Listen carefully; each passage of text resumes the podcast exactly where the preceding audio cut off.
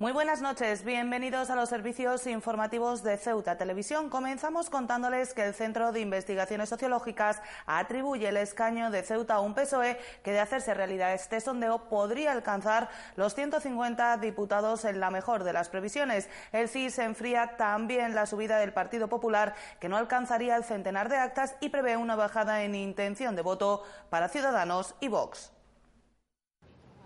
Según el Centro de Investigaciones Sociológicas, de celebrarse hoy elecciones generales, el PSOE crecería considerablemente el número de escaños con respecto al pasado 28 de abril. Concretamente, los socialistas pasarían de 124 diputados a una horquilla que varía entre 133 y 150. Uno de estos seguiría siendo José Simón, único parlamentario por nuestra ciudad que volvería a votar mayoritariamente al PSOE. El PP crecería pero menos y siempre lejos de rebasar los 100 diputados, ya que el CIS le atribuye entre 74 y 81. Ciudadanos también amortiguaría en algo su caída al moverse entre 27 y 35 actas, lo que le permitiría ser tercera fuerza política. Fuera del podio quedarían Unidas Podemos con entre 27 y 33 y Vox, que no solo no crece sino que perdería varios de sus 24 diputados. Los de Santiago Abascal se mueven en esta encuesta entre los 14 y 21. Más País se quedaría muy lejos de formar grupo propio, ya que solo obtendría dos diputados. Completaría en el Congreso Esquerra con entre 16 y 18, en Comú Podem con entre 8 y 9, PNV con una arquilla de 6 y 7, Bildu con 5, Junts per Cat con entre 4 y 6, Compromís entre 2 y 3, Navarra Suma, dos escaños, Coalición Canaria, Mes Compromís y CUP, cada uno con entre uno y dos parlamentarios, además del Partido Regionalista de Cantabria con uno. Con estos números y siempre yéndonos hacia lo máximo, una coalición entre PSOE y Unidas Podemos o Ciudadanos podría ser suficiente para la formación de gobierno.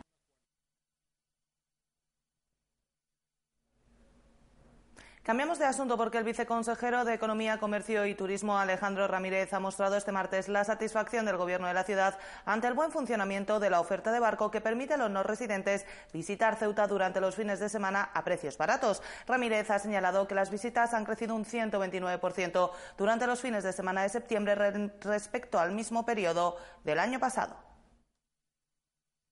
Las últimas tres, tres fines de semana de septiembre del 18 en comparación con las cifras arrojadas estos fines de semana del mes de septiembre de 2019, pues ofrecen un incremento por encima del 129%. Es decir, en el 2018 unas 1.100 personas disfrutaron de, esta iniciativa y eh, este año, en estos tres últimos fines de semana, pues han ascendido en torno a las 2.800 personas una muestra un poco pues de, creemos, del éxito de, todas las partes que participan al final en que esta iniciativa pueda atraer el mayor número de turistas eh, procedentes de la península.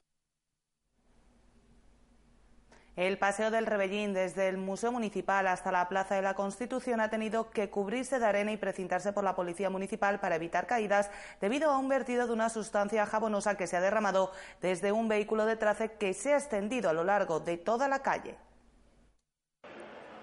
Así aparecía durante buena parte de la mañana la calle más céntrica de Ceuta, gran parte del Paseo del Rebellín, desde el museo del mismo nombre hasta la Plaza de la Constitución. Según han informado testigos presenciales, se ha producido un vertido de una sustancia jabonosa altamente resbaladiza en la céntrica vía por encima de la sala de exposiciones municipal. Se trataba de la ruptura de un latiguillo de jabón en un vehículo de trace, un vertido de gran calado que se ha deslizado hasta la Plaza de la Constitución, manchando todo el centro de la calle peatonal de la sustancia. Una zona ya tristemente famosa por los refalones que se han dado reiteradamente en ella. Esta sustancia jabonosa suponía un riesgo considerable de caídas y accidentes, por lo que rápidamente agentes de la Policía Municipal se han apresurado a acordonar todo el área afectada con cinta bicolor, que advertía del peligro para que los transeúntes evitasen caminar por encima. Además, operarios de la empresa Trace han arrojado arena por encima de todo el vertido desde el principio al final de la calle, para que absorbiese la sustancia y evitase los resbalones y las caídas. No obstante, muchos peatones han mostrado su sorpresa ante la inusual estampa que se dibujaba en todo el paseo. Finalmente, una grúa ha retirado la máquina averiada de la calle.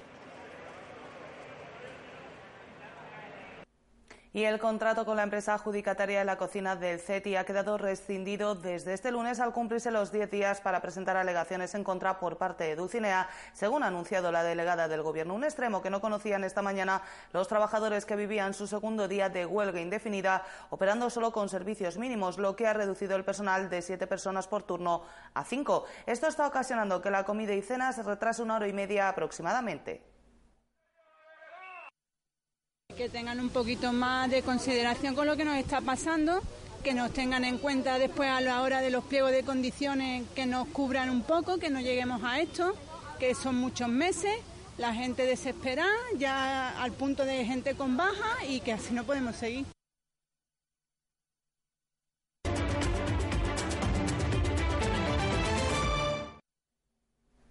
700 personas entre usuarios de asuntos sociales, identidades como Cruz Blanca o Cruz Roja han disfrutado en la jornada de este martes del Día de la Mochila con carácter previo. Son los participantes en el tradicional almuerzo del mayor que la ciudad autónoma brinda a este colectivo con motivo de la arraigada celebración. No se la come gallo ni la gallina, solo mi yo sí tengo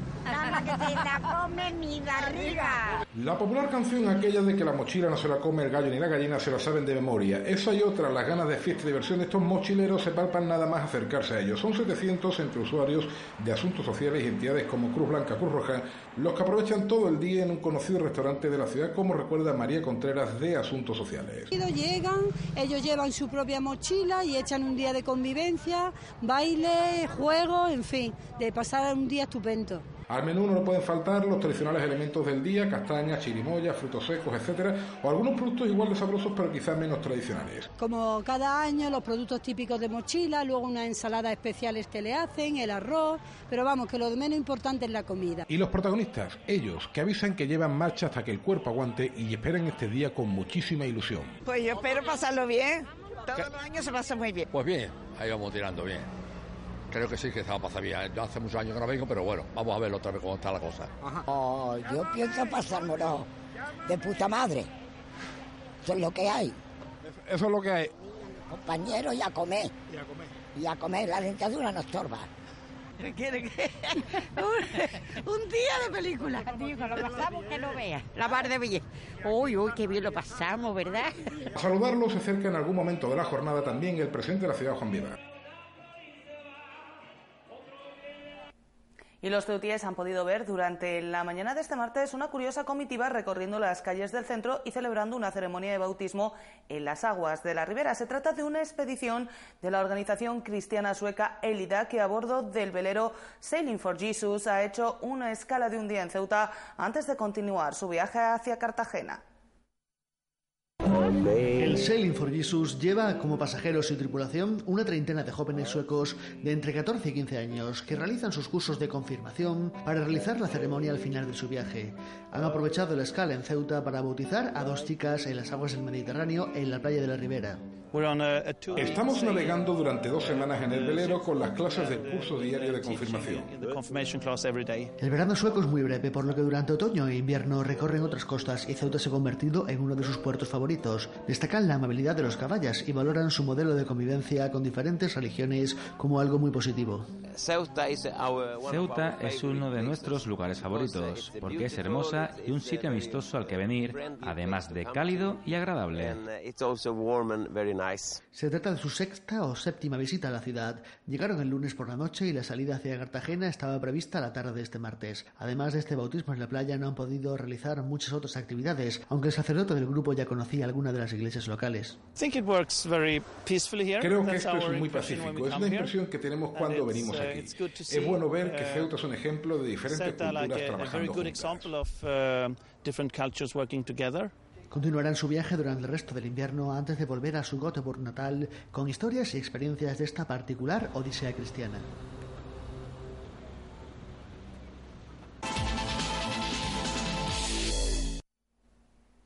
Ceuta acogerá el próximo día 9 la última prueba de la Copa de Andalucía de marcha nórdica, una prueba que se celebrará por primera vez en nuestra ciudad y en la que más del 85% de los participantes son de fuera de Ceuta. El Club Angera, la Cámara de Comercio y la Ciudad Autónoma organizan esta prueba deportiva que pretende seguir haciendo afición a esta modalidad en Ceuta. El Club Añera, la Cámara de Comercio y la Ciudad Autónoma organizan el primer campeonato autonómico de marcha nórdica, una cita que, tal y como ha explicado el viceconsejero de Turismo, servirá para seguir atrayendo a Ceuta el turismo de carácter deportivo. Nuestro objetivo se enmarca dentro del conjunto de actividades que pretenden atraer a Ceuta pues el turismo, en este caso deportivo.